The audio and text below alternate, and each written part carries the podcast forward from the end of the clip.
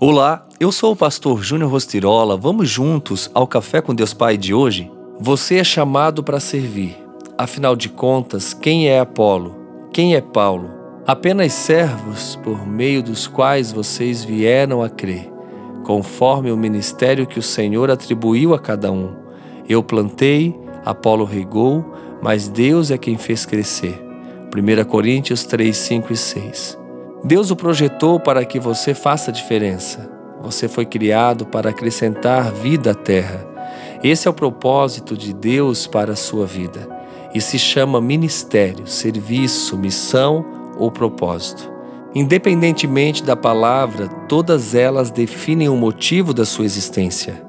Talvez você pense que receber um chamado por Deus é algo restrito a missionários, pastores e outros obreiros de tempo integral, mas preciso informá-lo: você está equivocado. Todo cristão é chamado para servir a Deus Pai.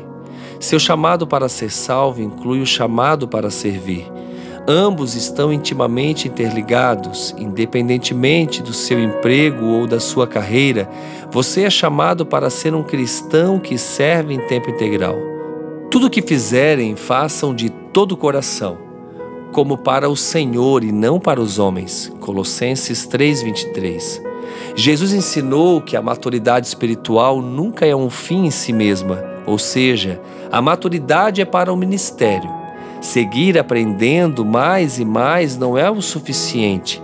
Precisamos agir de acordo com o que sabemos e pôr em prática o que acreditamos. A antiga comparação entre o Mar da Galileia e o Mar Morto ainda é verdadeira. O Mar da Galileia é cheio de vida porque recebe água e a escoa, tendo um propósito de existir, ao passo que no Mar Morto nada vive.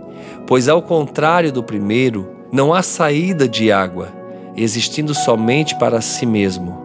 A qual desses mares você quer se comparar? E a frase do dia diz: O medo de cometer um erro o manterá estagnado. Pense nisso e deixe Deus trabalhar.